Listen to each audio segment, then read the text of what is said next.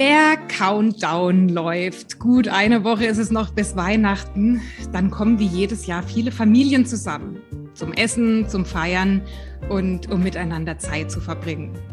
Ein Grund zur Freude könnte man jetzt meinen, aber in vielen Familien, das habe ich selbst schon mitbekommen, da gehen die Diskussionen jetzt schon los. Da wird sich Gedanken darüber gemacht, wer kann mit wem, wer hat welche Vorstellungen und vielleicht auch, welche verschiedenen Bedürfnisse müssen wir an solchen Tagen eigentlich unter einen Hut bringen.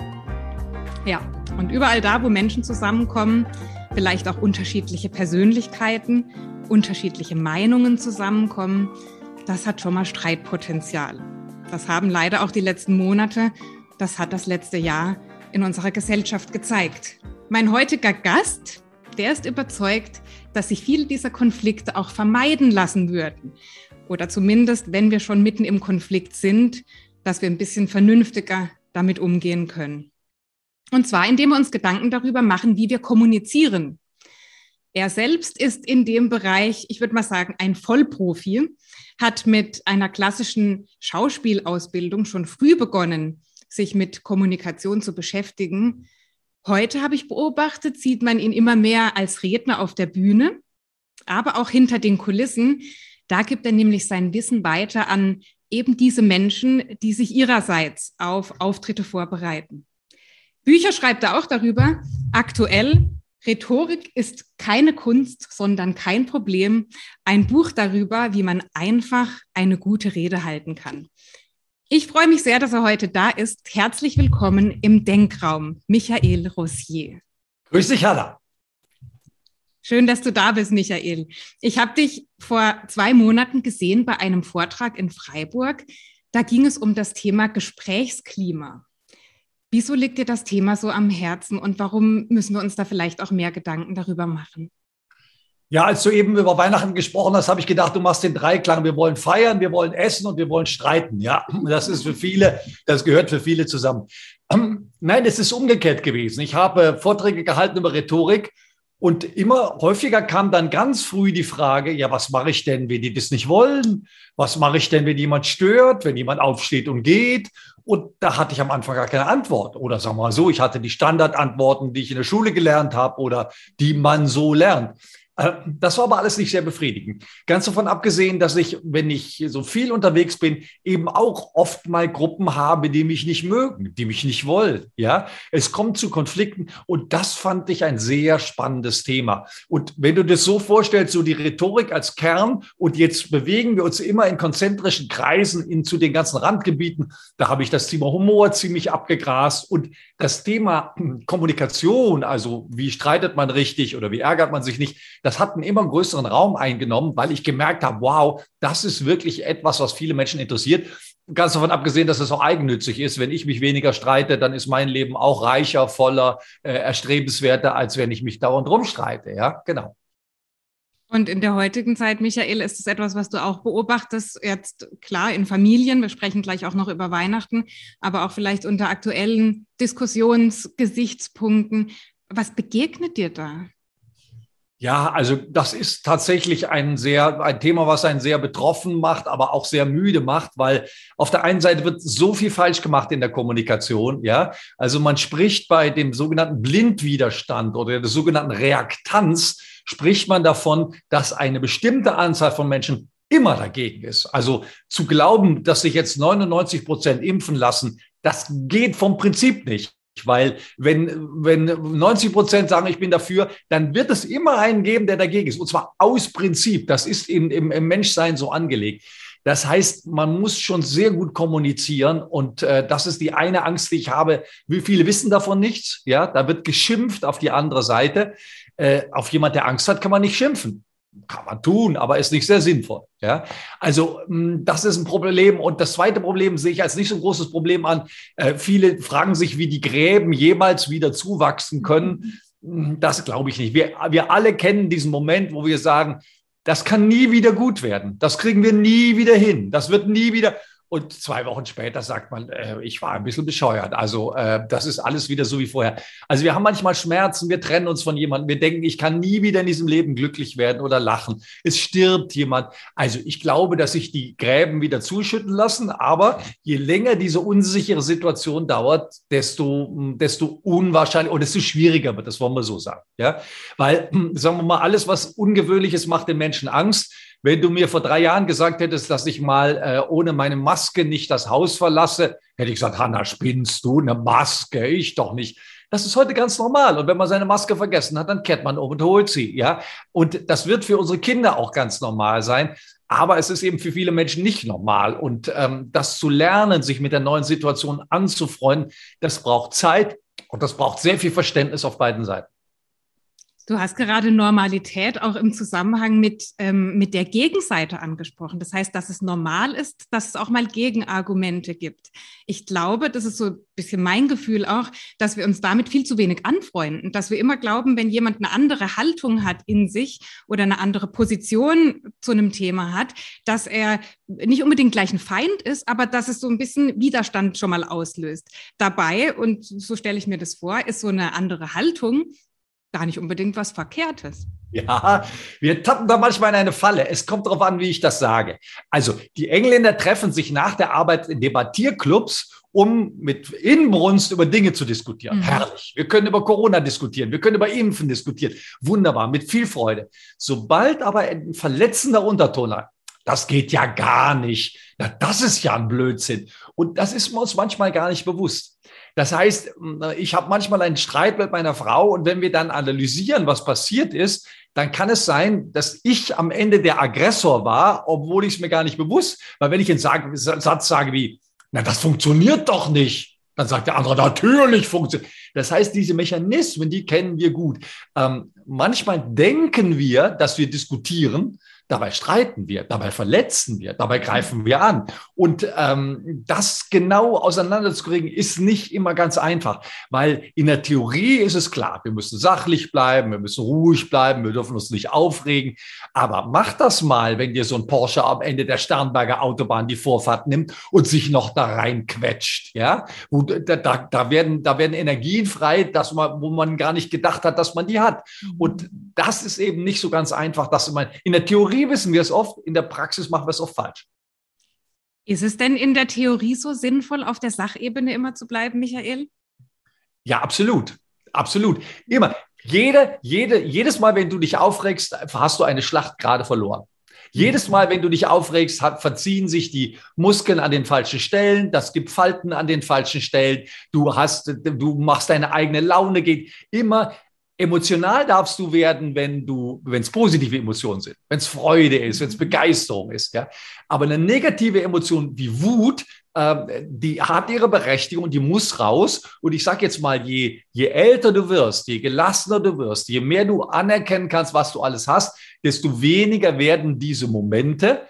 Ich habe großes Verständnis, dass sie da sind, aber gut sind sie nie. Ja, also als ich mich anfange, damit mal zu beschäftigen, habe ich gedacht, aha, das ist doch wunderbar, dass die Leute ins Fußballstadion gehen, um da ihre Aggressionen abzubauen. Heute weiß ich es umgekehrt. Die kriegen die Aggressionen im Fußballstadion. Ja, die gehen ruhig ins Fußballstadion, kommen raus und fangen dann an, die Innenstadt zu demolieren. Also dieses Rauslassen von Wut macht uns wütend. Früher habe ich mal gelernt, Michael, lass die Wut raus, sonst gibt das irgendwelche, irgendwelche Stauungen in irgendwelche Körperregionen. Heute weiß ich, Wut rauslassen führt zu noch mehr Wut. Schreien, toben führt dazu, dass wir noch mehr schreiben und toben. Also rauslassen ist die falsche Alternative. Nein, ich muss in mir selber so einen Mechanismus einsetzen, der mich davor bewahrt, rumzuschreien, der mich davor bewahrt, zu toben, weil das ein eine Menge, Menge ähm, Komplikationen hat, die hinterherkommen, die ich dann unter Umständen nicht mehr im Griff habe. Das heißt, wenn ich dich richtig verstehe, unsere Gefühle so ein bisschen kontrollieren zu können, blödes Wort, aber es ist letztlich, glaube ich, eine Kontrolle. Das kann auch ein Schlüssel dafür sein, dass eben Konflikte gar nicht mehr so entstehen oder dann auch, wenn sie da sind, dass sie gar nicht vielleicht so ins Extreme dann abschweifen. Absolut. Es gibt ja Kinder, denen muss man das beibringen, mit ihren Gefühlen anders umzugehen.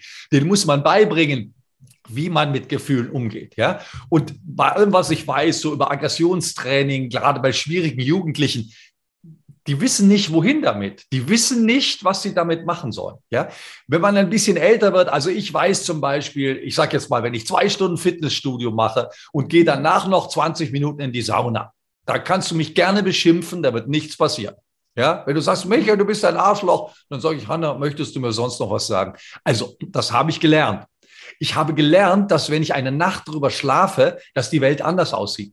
Das wusste ich aber mit 15 nicht. Mit 15 mhm. dachte ich, das bleibt jetzt ewig so, diese Mut, die muss raus, sonst, nein, die Mut muss nie raus. Das ist ein, äh, nochmal, ich habe großes Verständnis, wenn jemand sie rauslässt. Aber raus müssen tut sie nie, weil die Effekte sind negativ und nicht positiv. Mhm. Hilf mir mal, Michael, das zu übertragen auf das Modell von Paul Watzlawick, das du vorgestellt hast bei dem Vortrag. Du hast ähm, beschrieben, dass es immer eine Sachebene gibt, auf der wir konkrete Dinge diskutieren und dann noch eine zweite Ebene, die Beziehungsebene. So, und ich stelle mir jetzt vor, dass diese Emotionen, diese Gefühle doch auf dieser Beziehungsebene sich abspielen, oder? Genau. Das hast du vorhin aber gesagt, es ist eigentlich sinnvoll, wir bleiben auf dieser Sachebene. Da schieben wir doch dann aber immer diesen Regler, das hast du wunderschönes Beispiel genannt, diesen Regler hin und her, tauschen Argumente aus und kommen aber eigentlich so richtig im, in der äh, Konversation gar nicht weiter. Gut, sehr gute Frage. Du hast mich ja nach mir gefragt. Ich bemühe mich, auf der Sachebene zu bleiben. Aber wenn du auf die Emotionsebene gehst, gehe ich mit dir auf die Emotionsebene. Mhm. Also, wenn ich jetzt sage, Hanna, hast du nicht Lust auf einen gemütlichen Herbstspaziergang äh, am See? Ja, äh, wir haben schönes Wetter, die Sonne scheint. Und du sagst, nee, ja, hm, da ist irgendwas. Und wenn du jetzt, egal ob du jetzt nee oder ja sagst, dann würde ich sagen, Hanna, ist irgendwas? Naja, sagst du, ich müsste noch ein paar Dinge einkaufen gehen. Können wir denn nicht in die Stadt gehen, um da spazieren zu gehen? Jetzt würde ich sagen, ja, wenn du jetzt gut bist, sagst du, du bist nicht begeistert. Dann würde ich sagen, naja, Hanna, wenn wir durch die Häuserschluchten gehen, werde ich keine Sonne abbekommen. Sonne kriege ich nur ab. Ach, da wärst du nicht drauf gekommen, dass ich nicht in die Stadt will. Du denkst, Moment mal, ist doch völlig egal, wo wir spazieren gehen, See oder Stadt. Das kann doch keine Rolle spielen. Doch spielt eine Rolle, wenn du die Sonne im Hintergrund hast. Im Herbst steht die tief. Das heißt, in der Stadt wird die Wahrscheinlichkeit, dass ich die Sonne gehe, gegen null. An einem See ohne Bäume ist das super. Das heißt, ich versuche herauszukriegen, was du mir auf der zweiten Ebene sagen willst. Und wenn auf der zweiten Ebene was ist, dann muss ich tatsächlich von meiner Sachebene runter Schluss machen mit dem Sachgespräch Schluss mit dem Inhalt. Und sagen wir mal, der einfachste Satz ist zu sagen, Hanna, was ist denn los? Ja, äh, warum gefällt dir das nicht? Das heißt, ein Ja kann ich auf 150 verschiedene Arten sagen. Ja, lass uns zum See gehen. Ja, heißt, habe ich eigentlich keine Lust. Ja, das ist jetzt ganz schwierig. Ja, das Spiel bestimmst ja immer du. Also, da sind, in dem Ja sind ganz viele andere Sätze drin.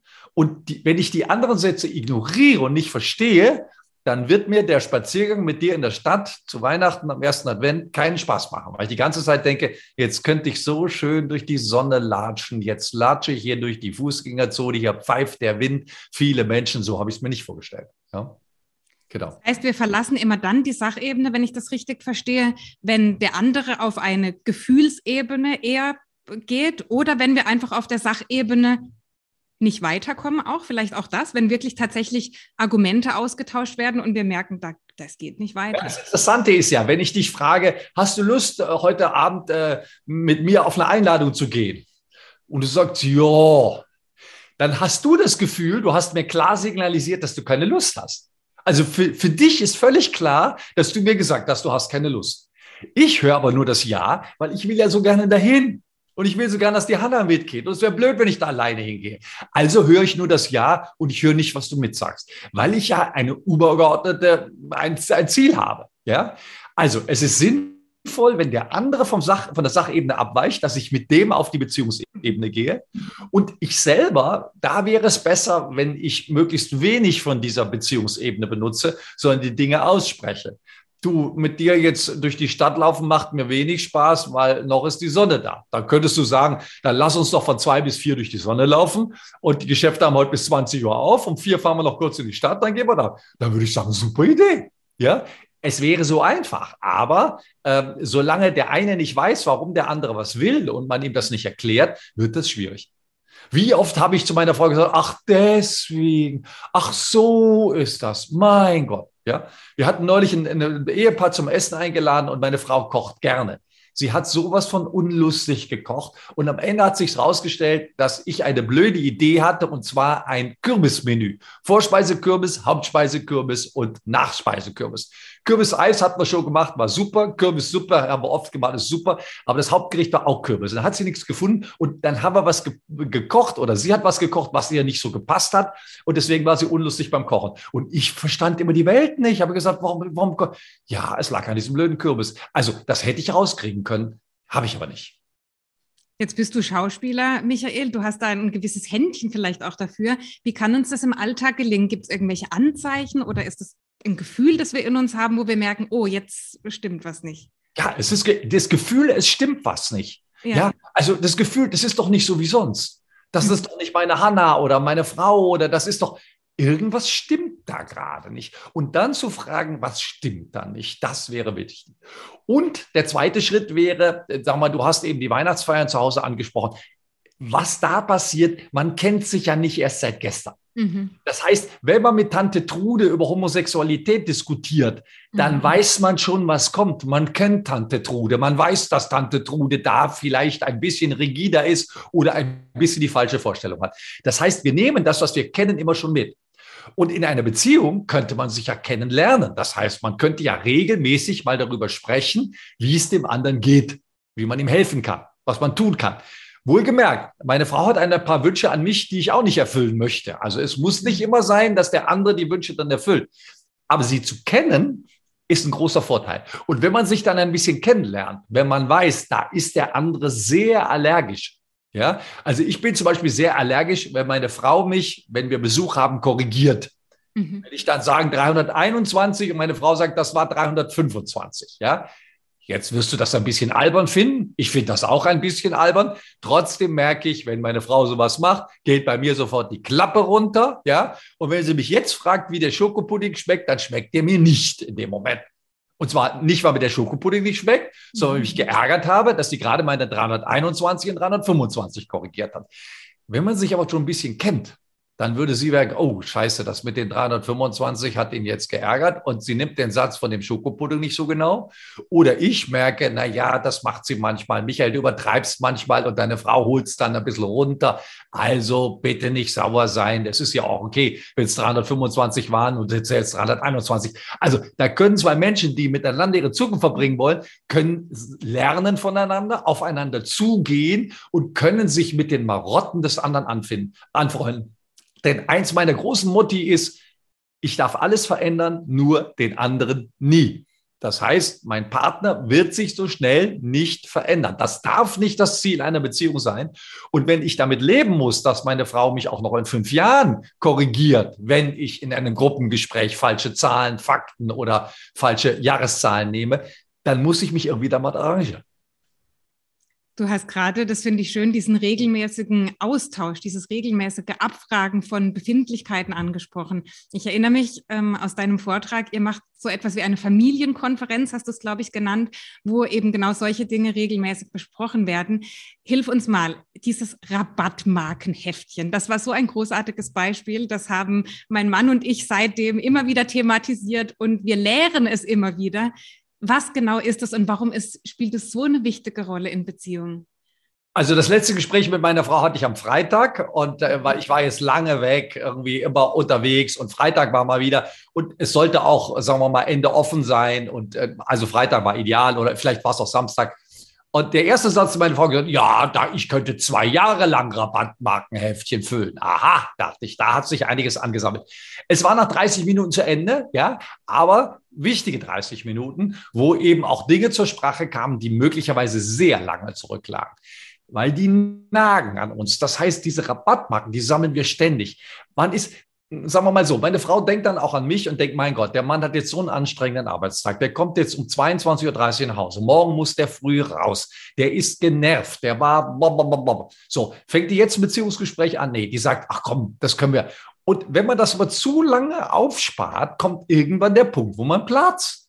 Und wenn man das gemeinsam ein bisschen bespricht, wann haben wir mal wieder Gelegenheit, mal zu gucken, wie geht es dem anderen, wie fühlt der sich, ja, dann ist das ein ganz wichtiger Moment. Und wir sind nach dem Gespräch sehr zufrieden schlafen gegangen und sehr gut gelaunt schlafen gegangen, weil man ein paar Dinge gesagt hat, die man vielleicht lange nicht gesagt hat und die man hätte mal früher sagen müssen. Aber man sollte sich ein bisschen Zeit nehmen, also nicht, dass man jetzt um acht in die Oper geht und um sechs sagt, komm, lass uns mal kurz äh, dem Rabattmarkenheftchen eintauschen. Das wird schwierig. Bei äh, Ehepaaren, die das regelmäßig macht, kann man das auch auf der Fahrt in die Oper machen. Wenn man das noch nicht so macht, keine Erfahrung damit hat, nicht weiß, wie man damit umgeht, dann wird das schwierig, weil da wird ja auch manchmal, werden ja auch manchmal ein paar Dinge gesagt, die wehtun. Ja, also äh, das freut mich nicht, was meine Frau da sagt und äh, die Art, wie sie mich sieht. Aber das ist wichtig, das zu erfahren, weil es spielt gar keine Rolle, ob das jetzt wahr ist oder nicht. Das ist die Art, wie sie unser Leben sieht, wie sie bestimmte Situationen sieht, wie sie bestimmte Verhaltensweisen sieht. Und daraus kann ich enorm lernen, was ich in Zukunft besser machen kann. Ja? Das Ziel eines solchen Gesprächs muss immer sein, was kann ich tun, damit dein Leben ein kleines bisschen besser wird. Ja? Und wenn man sich auf diese Fährte begibt, dann wächst man zusammen, weil man möglichst das vermeidet, was der andere nicht mag. Oder man entscheidet sich bewusst, es ein, einzusetzen. Dann sagt man, Schatz, über diesen Punkt kann ich nicht springen, über den will ich nicht springen. Ich kann verstehen, dass du das willst, aber das möchte ich nicht. Ja? Und das ist auch okay. Ja, also was weiß ich, wenn meine Frau sagen würde, zur Hochzeit äh, von deinen Ex-Freundinnen darfst du drei einladen, die vierte darfst du nicht zur Hochzeit einladen. Da könnten jetzt beide bestimmen wenn sie sagt, ich will nicht, dass die kommt, könnte ich trotzdem sagen, ich möchte aber, dass die kommt. Und da ich genauso heirate wie du, habe ich das Recht. Also da gäbe es jetzt kein richtig oder falsch. Äh, ich verzichte entweder freiwillig darauf, die Freundin einzuladen, oder sie wird eingeladen. Meine Frau muss mit dem Schmerz leben. Das kann ich entscheiden. Ja, aber das sind so Dinge, die sind einmal im Leben und da, man muss sich nicht danach richten, was der andere will. Aber es zu wissen, es zu kennen, es zu hören, halte ich für ein ganz wichtiges Tool, um miteinander glücklich zu werden. Irgendwie höre ich da jetzt schon so die eine oder andere Frau sagen, hm, wenn ich das mit meinem Mann mache, der, der ist da total abweisend, der will da gar nicht drüber reden, der geht mir aus dem Weg oder fühlt sich angegriffen. Hast du Tipps dafür, wie man so etwas formulieren kann? Also jetzt gar nicht Wort für Wort, aber was ist eine schöne Möglichkeit, so etwas dem anderen zu sagen, vielleicht auch damit er es besser annehmen kann? Also auch das hat wieder zwei Seiten. Äh, viele Männer, die sich so verhalten, sind inzwischen Single. Ja? ja. Viele Männer, die sich so verhalten, haben nicht A-Klasse Frauen, sondern B-Klasse Frauen. Und das meine ich nicht sexistisch. Das meine ich, die haben möglicherweise Frauen, die zu allem Ja und Abend sagen, mit denen sie eben nicht mehr auf Augenhöhe kommunizieren, weil die, mit der sie auf Augenhöhe, die hat gesagt, pass mal auf mit dir nicht. Ja? Und Männer, die mal eine Scheidung hinter sich haben, sind eine gute Zielgruppe, weil die fangen an nachzudenken, dass das vielleicht nicht die richtige Verhaltensweise ist. Aber man kann natürlich was dazu. Also ähm, so ein Gespräch müssen beide zustimmen. Ja, ähm, wenn der Mann nicht zustimmt, kann die Frau den Druck erhöhen. Nicht indem sie sagt, du solltest aber, du müsstest aber, sondern das wäre mir aber wichtig. Das wäre mir das Wichtigste. Das wäre mir viel wichtiger. Und bei jeder, Schatz, was willst, wünschst du dir zu Weihnachten? Ich wünsche mir zu Weihnachten zwei Stunden deiner Zeit. Ja, Schatzi, was wollen wir am Wochenende machen? Du weißt, was wir am Wochenende machen wird. Ja, also wenn das wirklich wichtig ist, dann stellt man das in den Mittelpunkt. So. Und der nächste Punkt ist, wenn der Mann das so ungern macht, dann hat er erlebt, dass das schlimm für ihn ist, dass das mhm. furchtbar ist. So. Und da sollte jetzt die Frau überlegen, kann ich das hinkriegen, dass das nicht furchtbar wird, dass das nicht schlimm wird? Ich könnte zum Beispiel sagen, Schatzi, wenn du dich verletzt fühlst, kannst du die Hand einfach heben. Wenn du das Gefühl hast, dass ich übergriffig werde, dass es dir weh tut, dann heb die Hand, ja? Ich will dir nicht wehtun. Ich will nur ein paar Sachen sagen, die in mir drin sind. Und da ist dann wieder, kennst du diesen Ausdruck, die Ich-Aussage, ja? Ich sollte von mir reden. Ich bin verletzt. Ich bin wütend. Ich war so enttäuscht. Ich habe mich so gewundert. Und nicht, das kann ich ja wenigstens erwarten. Du kannst dich ja wenigstens mal entschuldigen. Das, das ist eine Du-Aussage. Das ist eine Forderung an den anderen. Und wenn Männer so etwas häufiger, geht auch umgekehrt, also wir reden jetzt sehr schwarz-weiß, es gibt ja auch Beziehungen, wo es umgedreht ist, aber wenn ich oft erlebt habe, dass so ein Gespräch in Anklagen, in Boshaftigkeiten, in du bist blöd, du kümmerst dich nicht, du bist ja der Mann, dann macht das auch keinen wirklichen Spaß. Ja? Und ähm, manchmal brauchen Männer auch ein bisschen Zeit. Also ich würde einem Mann immer Zeit geben. Nicht können wir gleich mal, mhm. sondern Schatz, Freitagabend wünsche ich mir. Da hast du nichts im Terminkalender. Da habe ich jetzt mal meinen Namen in deinen Terminkalender eingetragen, damit der Mann sich vorbereiten kann, damit er weiß, oh, was sage ich denn da? Ja, weil Männer sich oft um die Beziehungen erst Gedanken machen, wenn es schwierig wird. Wenn es läuft, ist doch alles okay. Weil meistens die anderen Probleme ein bisschen schwieriger sind. Weil auch, sagen wir mal, Geld für eine Familie zu verdienen, wenn man jetzt der Alleinverdiener ist, ist ja etwas, was einen stressen kann.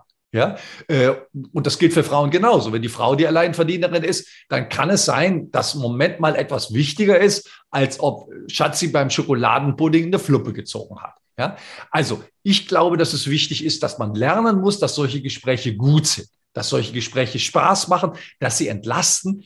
Und mal ganz ehrlich, ich wüsste gerne, was meine Frau denkt. Ich wüsste gerade, wie hoch die Temperatur ist, mit der sie mich gerade anguckt. Weil, sagen wir mal so, ich habe eine ziemlich tolle Frau, eine ziemlich, ziemlich tolle Frau, ja. Und wenn die mir verloren ginge, das wäre doch ziemlich arg, ja. Und ich habe mit ganz vielen Männern zu tun, denen ihre Frau, ich sage jetzt mal etwas äh, grotesk, verloren gegangen ist äh, die sagen, heute würde ich vieles anders machen. Und das könnte man ja auch schon jetzt anders machen. Schön, du hast gerade von diesen Ich-Botschaften gesprochen. Das erinnert mich an eine, vielleicht an einen Rahmen, in dem man das auch setzen kann, nämlich dass das alles ein Übungsfeld ist. Vielleicht erinnerst du dich noch an meinen Mann und an deinen Vortrag. Du hast das ja sehr interaktiv gemacht, was richtig super war, und hast gefragt, wie könnte man sowas formulieren, wenn der Chef einem Mitarbeiter jeden Tag irgendwie so pünktlich, wenn er gerade am Feierabend ist, wenn der gehen möchte, einem immer noch mal so Aufgaben gibt. Wie könnte man dem Chef das sagen, dass das halt gerade eine ungünstige Uhrzeit ist und dass er dadurch immer Überstunden machen muss?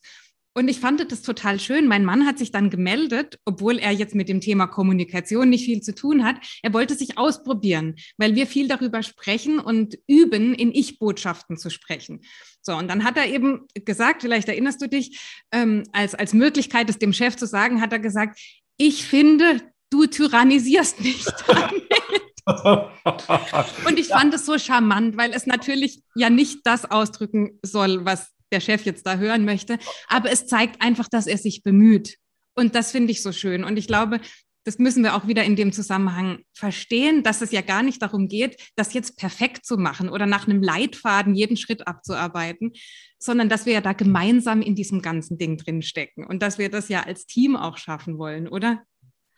Also da muss ich jetzt sehr schmunzeln, weil das ist tatsächlich was sehr Rührendes. Ja, ich war letzte Woche in St. Gallen und da habe ich immer Vorlesungen für den äh, MBA und EMBA und ähm, da geht es um Leaders on Stage. Und dann spielen wir ähnlich wie bei dem Vortrag, den du gesehen hast, verschiedene schwierige Situationen durch. Und das sind alles Manager. Das heißt, die haben alle schon Kommunikationstraining gehabt. Da, da denken, der Moment mal, Kritikgespräch, da weiß ich was. Ich Aussage. Also fangen Sie den Satz mit ich an und machen das so falsch, wie man es falscher nicht machen kann. Ja? Oder dann kommen solche, solche, solche esoterischen Sätze, äh, lieber Mitarbeiter, wie fühlen Sie sich gerade? Stopp, stopp, stopp. Ja? Also du merkst, wie sie sich Mühe geben, aber wie dann im richtigen Augenblick doch wieder der richtige Satz denn wieder fehlt. Und deswegen ist mir so wichtig, dass man keine Sätze auswendig lernt. Ja, dass man nicht irgendwie, Moment, ich muss jetzt erst das Sandwich-Technik. Also sag dem Mitarbeiter etwas Gutes, dann sag ihm, was du kritisierst und dann sag ihm was. Nein, so funktioniert das doch nicht. Das ist mechanisch. Da sitzt dann eine Führungskraft da und denkt, habe ich jetzt, war das jetzt gut genug oder jetzt muss ich. Nein, am einfachsten wäre, lieber Mitarbeiter, ich habe mich geärgert. Ich spreche über mich. Ich habe mich geärgert. Ich habe mich sehr geärgert. Ja? Und dann erstmal Schluss zu machen. Kein Vertrag zur Hand. Die meisten Gespräche kranken daran, man hat so einen Rucksack auf der Schulter und den will man erstmal ausleeren. Und man sagt, Hanna, sag nichts, mein Rucksack ist noch nicht leer. Der andere denkt aber dasselbe. Wieso redet der so lange? Ich habe doch was in meinem Rucksack. So, oder ein gutes Gespräch, ein gutes, eine gute Familienkonferenz dienen dazu, dass jeder seinen Rucksack ausleeren kann. Auch ein Mitarbeitergespräch dient dazu, dass der Mitarbeiter seinen Rucksack ausleeren kann. Und natürlich ist das sehr rührend, wenn man sieht, dass Menschen sich Mühe geben. Andererseits, äh, sagen wir mal, wenn ich die in St. Gallen habe, dann sind die alle zwischen Mitte 30 und Mitte 50. Und hm, sagen wir mal, dann noch nicht zu wissen, wie man auf so ein Gespräch richtig reagiert, kann auch manchmal ein bisschen erschreckend sein, weil, weil Mitarbeiter reagieren inzwischen auf solche, auf solche sagen wir mal, so übervorsichtige Sätze. Also ich sage dir mal, einen meiner, meiner Hasssätze ist, Hanna, mir ist aufgefallen, dass du schon zweimal zu spät gekommen bist. Mein Gott, ist der Satz giftig. Also, wenn jemand zweimal zu spät gekommen ist, das ist eine Tatsache. Du, dir kann auffallen, dass es dieses Jahr schon früher dunkel wird. Du kann, dir kann auffallen, dass es dieses Jahr wenig Schnee gegeben hat. Aber dir kann nicht auffallen, dass ich schon zweimal zu spät gekommen bin. Weil wenn du das nämlich in den Satz packst, mit mir ist aufgefallen, dann denke ich, wie redet die denn mit mir? Redet die so vorsichtig mit mir, weil sie Angst hat, dass ich ja alles zusammenschreie? Bin ich ein Choleriker? Denkt die, dass ich, und jetzt ist mehr Porzellan kaputt als vorher. Ja, das heißt, wenn wir eine Tatsache mit dem Satz mir ist aufgefallen beginnen, dann ist das Käse. Aber wenn ich das jedes zweite Rhetorikbuch oder Kommunikationsbuch aufschreibe, die schlagen diese Formulierung vor. Sagen Sie doch einfach, mir ist aufgefallen das. Mir kann aufgefallen sein, dass die Hanna in letzter Zeit so traurig wirkt. Mir kann aufgefallen sein, dass die Hanna kaum mehr mit in die Kantine kommt. Aber dass sie zweimal zu spät gekommen ist, ist eine Tatsache. Und da kann ich nicht dazu setzen, mir ist aufgefallen. Da ärgere ich mich. Das heißt, wenn ich dich richtig verstehe, anstatt Dinge auswendig zu lernen und Strategien auswendig zu lernen, ist es möglicherweise sinnvoller, empathisch zu sein. Das heißt, sich die Frage zu stellen, wie würde ich mich eigentlich in dem Moment fühlen, wenn der das zu mir sagt? Uh. Also sich in den anderen rein zu versetzen mehr. Sehr gut. Oder auch, weißt du, manchen Menschen sagt man gar keinen Vorwurf, sie empfinden es aber als Vorwurf. Und dann ist ja der Fehler im System. Das heißt, wenn du in einer Familie groß geworden bist, wo du ständig mit Vorwürfen traktiert wurdest, dann nimmst du auch an, dass dein Partner ständig Vorwürfe hat. Das ist doch klar. Ja, also ein Beispiel, ähm, äh, ich weiß von einer, einer Freundin von mir, die kommt mit ihrem Mann aus dem Urlaub. Ihr Schwiegervater holt sie vom Flughafen ab und sie versucht die ganze Fahrt vom Flughafen irgendwas aus dem Urlaub zu erzählen. Das schafft sie aber nicht, weil der Schwiegervater von seinen Urlauben erzählt. So, wenn du in so einer Familie groß geworden ist, dass der Schwiegervater immer lieber von sich erzählt, dann wirst du sehr oft ums Wort kämpfen müssen. Dann wirst du einen Partner haben, der oft mehr erzählt als nötig, der die Dinge oft mehr ausbreitet, weil er das damit ausgleicht. Das heißt, wir, wir haben manchmal überhaupt nichts Vorwurfsvolles gesagt und der andere hört aber einen Vorwurf. Deswegen immer der Satz, Schatzi, wenn du einen Vorwurf hörst, sag es mir. Ich will es so formulieren, dass es kein Vorwurf ist. Ich will dir nichts vorwerfen. Ich will mit dir in Zukunft glücklich werden, weil ich dich liebe. Nach dem Satz nimmt man sich sowieso das erste Mal in den Arm. Ja, aber es ist schön, wenn der Satz gefallen ist, weil der Satz, ich liebe dich, aber es gibt so ein paar Dinge, die mich nerven, ist ganz anders als wir müssen reden. So mache ich das nicht mehr lange mit. Wenn ich wieder Angst habe, dass der andere mich verlässt, dann wird das schwierig. Ja, dann mache ich vielleicht etwas ihm zuliebe. Das ist aber auch nicht gut. Ja, also wenn mir das ganz wichtig ist, dass eine meiner Ex-Freundinnen zur Hochzeit kommt, ähm, dann sollte ich mich durchsetzen, weil das werde ich unter Umständen ihr dann das ganze Leben vorwerfen, werfen und die meisten Frauen sagen dann, hättest du dich doch durchsetzen können. Ja, hättest du doch machen können. Ich habe dich darum gebeten, aber du, ja, die meisten Menschen wollen einen Partner, der nicht alles macht, was man ihnen sagt, sondern der einen eigenen Kopf hat und was ihm wichtig ist, auch tut. Ja, also brauchen wir nicht lange reden. Wie viele, wie viele Businessmenschen treffen wir denn, wenn man sie fragt, äh, wann hast du denn das letzte Mal einen Tag für dich verbracht? Was ist deine Lieblingssportart? Angeln. Wann warst du das letzte Mal angeln? Weiß ich gar nicht mehr. Ich sage, deine Lieblingssportart, du weißt es, Michael, du weißt ja, wie. Also, wie viele Menschen leben nicht ihr Leben? Ja, und das ist ziemlich furchtbar, weil sie Angst haben. Und vielleicht ist Schatzi mal froh, wenn man angeln geht, weil Schatzi dann die Freundin mal einladen kann. Kann ja sein. Aber da gar nicht drüber reden ist schwierig, aber nach Möglichkeit nicht, indem man einen Vorwurf draus macht. Mhm. Das heißt, bewusst solche Dinge ansprechen. Wie wichtig ist dann die andere Seite des Zuhörens? Ähm, also, wenn ich Manager frage, äh, was ist die Fähigkeit, die ihnen am meisten fehlt? Was wollen sie am meisten von allem lernen? Mhm. Dann sagen die Zuhörer. Mhm. Reden kann ich, schreiben kann ich, lesen kann ich, zuhören kann ich nicht. Ja, und gerade, sagen wir mal, so mit dem, du hast deinen Mann und die Szene da in, in, in, äh, in Freiburg angesprochen. Wir sind immer mit einer Lösung dabei. Mhm. Ganz schnelle, lass doch ganz schnell die Lösung finden. Nee, manchmal geht es gar nicht um die Lösung. Ja, also du hast dich jetzt, bist verletzt wegen irgendwas. Ja, ich habe dich, wir waren eingeladen bei einem anderen Ehepaar und ich habe dich sechsmal unterbrochen. Jetzt möchtest du mir erzählen, dass dich das verletzt hat, dass ich die sechsmal unterbrochen habe. Mhm. Dann sage ich, Hanna, du hast völlig recht, ich war nervös. Hanna, bitte, Hanna, sag nichts, tu mir den Gefallen. Ich werde ab jetzt dran denken, dich nicht mehr zu unterbrechen. Jetzt sitzt du mit dem ganzen Frust da. Du hattest dir vorgenommen, das mal zu sagen, das mal auszusprechen. Wie weh dir das tut. Und er will es gar nicht hören, was er sagt, wir lösen. Nein, die Lösung des Problems ist oft darüber sprechen. Sprechen ist ein Teil der Therapie. Werd dir klar, was du fühlst. Kriege vom anderen ein Signal, dass er dich verstanden hat. Also manchmal ist wichtig, dass du auch darüber sprechen kannst, wie du verletzt bist und nicht nur, dass wir gleich eine Lösung finden. Die Lösung ist in vielen Fällen nicht die Lösung sondern das Gespräch, das Aufarbeiten, das sich zuhören, ja, Zeit füreinander haben, ja. Also sagen wir mal so, ich finde nicht alles, was meine Frau sagt, gleich spannend, um es vorsichtig zu sagen, ja. Wenn dann eine Freundin von einer Freundin, wenn der der Christbaum umgekippt ist, dann frage ich mich manchmal, was soll ich mit dieser Information? Aber meine Frau sagt ja nicht, du, das ist eine ganz interessante Information, das sollte eigentlich in der Süddeutschen auf der ersten Seite stehen, sondern sie sagt, hast du mal Zeit für mich? Kannst du mir mal zuhören? Kannst du mir mal dein Ohr leihen? Kannst du dich mal ganz auf mich konzentrieren? Und für mich wäre das ein Zeichen, dass ich das sonst zu wenig tue. Sonst würde ich so eine Geschichte nicht in den Mittelpunkt gestellt bekommen. Und beim Mitarbeiter ist dasselbe. Wenn der Mitarbeiter mir jeden Scheiß erzählt, dann hat er das Gefühl, er kriegt zu wenig von mir. Und äh, das ihm zwischendurch zu geben, ist dann eine ganz wichtige Sache.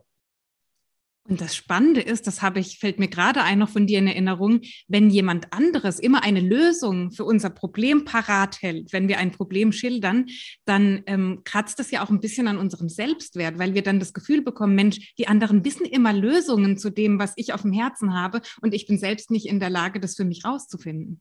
Eigenartig, oder? Ist doch wirklich, also das ist das größte Problem. Ich mache ja verschiedene Situationen und eine Situation ist immer, jemand will Rat von mir haben. Ja, so und äh, weißt du, ich mache das seit, ich meine, das mit dem Rat geben mache ich vielleicht seit 10, 15 Jahren.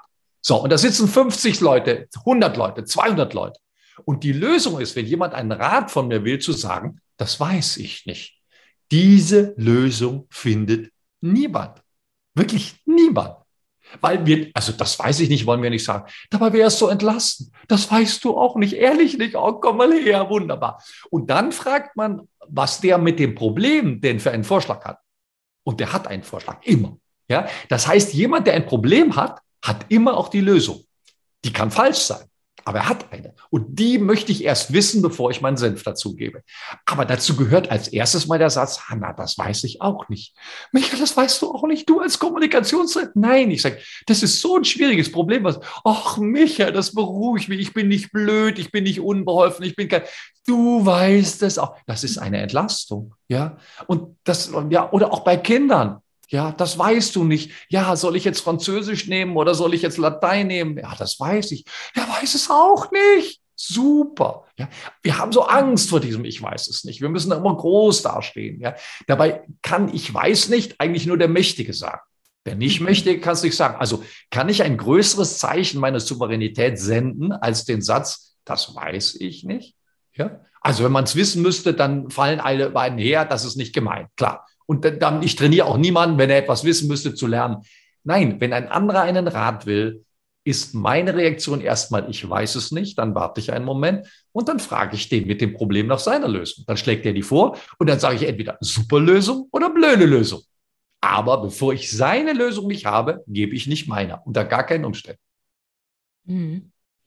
Das sind jetzt alles Situationen mit Menschen, die wir kennen und mit denen wir sehr stark verbunden sind. Jetzt ähm, lass uns noch mal ähm, zum Schluss auf Weihnachten schauen, auf die Festtage, die jetzt auch anstehen und uns überlegen, wenn da jetzt, soweit das die aktuellen Vorschriften zulassen, eine größere Familie vielleicht auch zusammenkommt mit Menschen, die wir nicht so häufig sehen. Du hast vorhin die Tante schon angesprochen. Hast du zur Prävention Ratschläge, was wir tun können, damit wir schöne und harmonische Tage miteinander haben und ähm, wir nicht nächstes Jahr getrennte Wege gehen müssen? Du, da könnte man ewig drüber reden. Ich glaube, der wichtigste Punkt ist erstmal, dass du erkennst, dass du für deine Emotionen selber verantwortlich bist. Mhm. Du kannst entscheiden, ob du dich wohlfühlst oder nicht. Mhm. Und dieser Wert, sich mit allen zu treffen, den würde ich sehr viel höher einschätzen, als ob du dieses Jahr Anisplätzchen bekommst oder nicht. Mhm. Und das muss man sich aber klar machen. Natürlich wird es, wenn so viele Menschen in einem Raum sind, wird es Konflikte geben. Ich bin Vegetarier. Mein Schwiegervater isst keine Mahlzeit ohne Fleisch. Jetzt kann ich meine Schwiegermutter beides kochen lassen. Wunderbar. Das heißt, es wird Reibereien geben. Ja, auch zwischen den Generationen wird es Reibereien geben. Tobende Kinder sind wunderbar, wenn man auch welche hat. Wenn man keine Kinder hat, denkt man, müssen diese Blagen immer über die Sofas turnen. Ja, das heißt, es wird Konflikte geben. Aber das, was man dafür bekommt, die ganzen Generationen unter einem Dach, zusammen Weihnachten feiern, miteinander reden, voneinander lernen, Familie sein. Das ist das, woran man sich später erinnert. Das ist das, ja, ich weiß, dass ich meine ganze Familie, ich habe mal so ein Familientreffen zu Ostern auf Hiddensee organisiert.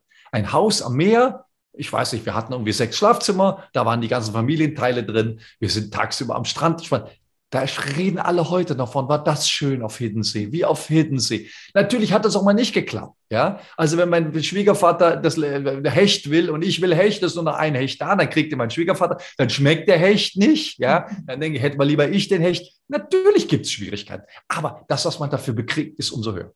Das zweite ist, man sollte auch, wenn man mit der Familie ist, sich kleine Auszeiten nehmen.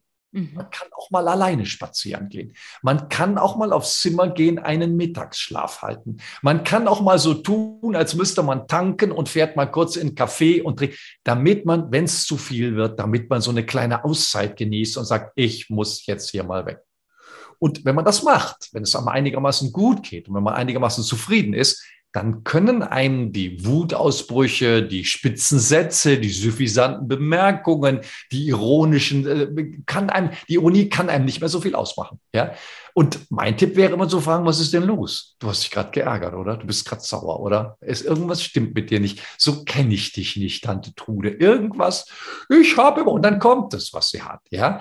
Aber wenn ich mir klar mache, dass das einen sehr hohen Wert hat, wenn wir alle zusammen Weihnachten verbringen und dass das die Dinge sind, die am Ende des Lebens übrig bleiben werden, dann ist vielleicht auch nicht so wichtig, dass alles immer ganz perfekt genauso abläuft, wie ich mir das vorstelle. Ja, also wir, um es ganz deutlich zu sagen, ich würde mal gerne Weihnachten in meinem Haus feiern, mit meiner Krippe und meinem Tannenbaum, so wie ich mir das vorstelle, mit meinen Liedern, in meinem Rhythmus.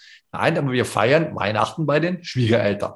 Ja, das ist ein höherer Wert. Wenn ich mich jetzt entscheide, Michael, du verwirklichst dich selber mit deinem Baum, deinen Kugeln und deiner Krippe, mhm. oder du kommst zu den Schwiegereltern, wo dann auch meine Mutter hinkommt, wo auch meine Schwägerin hinkommt, wo wir alle zusammen sind und ist ein gesteckvolles Wohnzimmer. Das ist so viel schöner, als wenn wir bei mir, dass ich sage, nein, da stecke ich zurück. Trotzdem bleibt ein bisschen der Stachel. Ja, ich habe noch nie in den letzten zehn, zwölf Jahren einen Weihnachtsbaum gehabt, weil ich habe einen draußen auf der Terrasse, aber einen so, wie man sie schmückt, Nee, die Kugeln liegen da, aber er ist nicht geschmückt.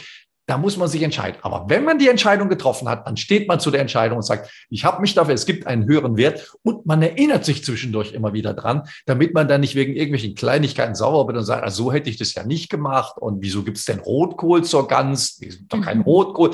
Äh, dann fängt man an, sich so Kleinigkeiten aufzuregen und das macht man manchmal mit Absicht, damit man einen Grund zum Aufregen findet. Und das ist immer ein Zeichen dafür, dass irgendwas anderes auch noch nicht in Ordnung ist. Das heißt, wir können in der Vorbereitung und vielleicht auch in der Intention und in dem Fokus, den wir mit dem Weihnachtsfest verbinden, schon eine gute Grundlage legen, dass diese Konflikte möglicherweise gar nicht entstehen. Und dabei, so habe ich dich verstanden, vielleicht auch das eigene Ego so ein bisschen zurückzustellen und zu sagen, jetzt ist Weihnachten, jetzt kommen wir hier alle zusammen und ich schaue mal, wie es den anderen geht. Vielleicht bringe genau. ich ein paar Fragen mit, vielleicht habe ich einfach Interesse an dem, wie sie ihre Zeit verbringen, wie sie leben und gehe eher mit Fragen als mit ganz vielen Antworten in so ein gemeinsames genau. Nehmen wir ein praktisches Beispiel. Wenn, ähm, wenn ein Teil der Gäste um 11 Uhr in die Christmette gehen wollen, dann ist der Abend natürlich hinüber. Mhm. Weil wenn die um 11 Uhr aufbrechen oder um 10 Uhr aufbrechen, kommen um 12 wieder, dann ist der Weihnachtsabend ist futsch. So, und da kann man jetzt fragen, wollen wir das dieses Jahr mal anders machen? Wollen wir vielleicht in die Kindermesse gehen um 15 Uhr und dafür am Abend noch einen Spieleabend machen, weil ein Teil der, der Weihnachtsgäste am ersten Weihnachtstag Mittag schon wieder abfahren. Das heißt, wenn man die Christmette am, am Heiligabend macht, dann werden nie alle zusammen einen Abend verbringen. Und das vorher ein bisschen zu besprechen. Ja, jedem, Hast du irgendwas, was dir wichtig ist? Hast du irgendwas, was du möchtest? Und zu gucken, dass jeder zu seinem Recht kommt. Natürlich macht man am Heiligabend um 19 Uhr die Bescherung. Wenn aber ein Teil der Kinder erst am nächsten Morgen kommt, kann man, wenn die Kinder ein bestimmtes Alter haben, könnte man auch mal überlegen, ob man die Bescherung morgens macht und nicht abends. Oder nur ein Teil abends oder was auch immer. Also man kann das schon so anpassen, dass alle einigermaßen zufrieden ist. Wenn jeder bereit ist, Kompromisse einzugehen, dann macht das auch Spaß, so einen Plan zu erstellen, weil man weiß, man gibt sich alle Mühe, dass alle zu ihrem Recht kommen, aber eben nicht zu 100 Prozent, sondern vielleicht nur zu 80 Prozent. Was ist dir wichtig, Michael? Was macht dich glücklich an Weihnachten? Also ich muss, in der Regel bin ich, also letzt, die Pandemiezeiten nicht, aber ich kann mich erinnern, dass ich am, am 24. morgens noch ein Training in Frankfurt gegeben habe. Dass ich am 23. noch ein Training gegeben habe, bin nach dem Training angereist und meine Familie saß am 23. beim Chinesen und ich kam dann etwas später dazu. Also ich würde gern Weihnachten mal auskuppeln. Ich würde auch gerne mal auf meinem Zimmer verschwinden und einen Kriminalroman lesen. Und am Anfang war das schwierig. Michael, bist du sauer? Die fragen sich alle, wo du bist. Ja, klar, dann erkläre ich das mal. Heute ist das kein Problem. Michael ist irgendwo, der legt sich irgendwo, da mache ich mal einen Mittagsschlaf.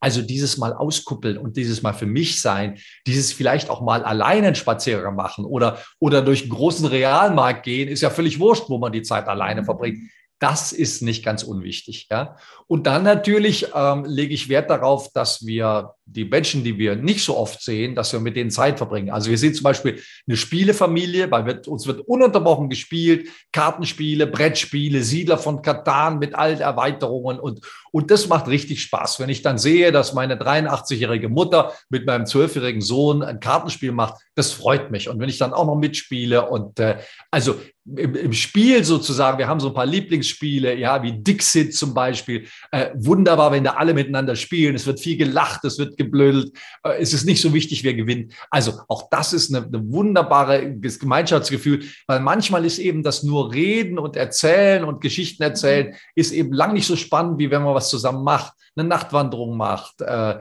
ein Spiel macht, zusammen isst, ja, vielleicht zusammen Fondue macht oder was weiß ich, oder zusammen in der Küche schnibbelt oder Plätzchen backt, dass man dieses Gemeinschaftserlebnis ein bisschen feiert und eben nicht nur durch Reden, sondern eben auch, indem man irgendetwas tut zusammen. Mhm. Das heißt, das Gemeinschaftserlebnis feiern und sich gleichzeitig aber auch Auszeiten gönnen und so dieses äh, Bild, was man so von Weihnachten hat, nicht unbedingt aufrechterhalten zu wollen im Sinne von, ich muss das jetzt machen, weil das macht man an Weihnachten so, sondern sich da auch Raum zu geben, die eigenen Bedürfnisse zu hören. Ich habe, wenn ich ein normales Seminar habe, geht das von 9 bis 17 Uhr. Und wenn das im Hotel ist, rede ich das Mittagessen und die Pausen natürlich durch. Das heißt, ich rede acht Stunden am Tag. Ja, so manchmal habe ich dann danach noch ein Coaching, da kommt auch noch mal ein oder zwei Stunden dazu. Das heißt, ich rede zwischen sechs und zehn Stunden am Tag ich muss dann mich zu Weihnachten nicht mehr bei jedem Gespräch beteiligen und das Gespräch leiten. Ich bin dann auch mal schweigsam. Und ich möchte, dass das akzeptiert wird und nicht alle denken, der Michael ist eingeschnappt oder sauer oder wütend. Nee, ich will noch, redet ihr mal die Welt und Corona und Donald Trump und so, könnt ihr alles machen ich halte mich jetzt mal raus. Ich habe das jetzt genug gemacht. Das war ein anstrengender Job. Und es ist ganz was anderes, ob du die ganzen Tag auf dem Katasteramt sitzt oder Computer programmierst und endlich mal froh bist, mit jemandem reden zu können. Ja, das ist ein anderes Mindset. Und der eine freut sich und sagt, lass uns reden, lass uns mal. Ich will gar nicht spielen, ich will reden. Ich wäre irgendjemand, der sagt, lass mich zwischendurch auch mal schweigen oder mal was anderes machen oder mal joggen gehen, ja, dass ich vor lauter Plätzchen und Essen nicht kugelrund werde, sondern dass ich eben Joggingklamotten habe, mit denen ich auch im Winter äh, reden, äh, laufen kann, äh, dass ich Strecken habe, wo es über Fahrradwege geht, wo es eben nicht matschig ist. Und wenn es matschig ist, dass ich die richtigen Schuhe dafür habe. Also das wäre etwas, was mir das Weihnachtsfest äh, süßen würde, weil das wissen wir alle, wenn wir nur essen und sitzen, dann werden wir immer träge und aggressiv wenn wir zwischen uns wieder bewegen und ein bisschen joggen oder laufen oder ins Fitnessstudio gehen oder Spaziergang machen, dann fühlen wir uns deutlich besser. Wunderbare Gedankenanstöße, Michael. Dein Kollege Thorsten Hafener hat in seinem Buch über dich geschrieben, hat sich bei dir bedankt und gesagt, für diejenigen, die ihn kennen, braucht es keine Erklärung. Für diejenigen, die ihn nicht kennen, wird keine Erklärung ausreichen. Besser kann man es nicht formulieren, deswegen probiere ich es auch gar nicht erst. Ich danke dir für deine Zeit und für deine Impulse. Vielen herzlichen Dank, Michael. Es hat richtig Spaß gemacht und hoffen wir, dass es bei dem einen oder anderen einen halben Streit weniger gibt zu Weihnachten. Da würde ich mich sehr freuen. Da bin ich ganz sicher. Ich danke dir und bis bald. Tschüss.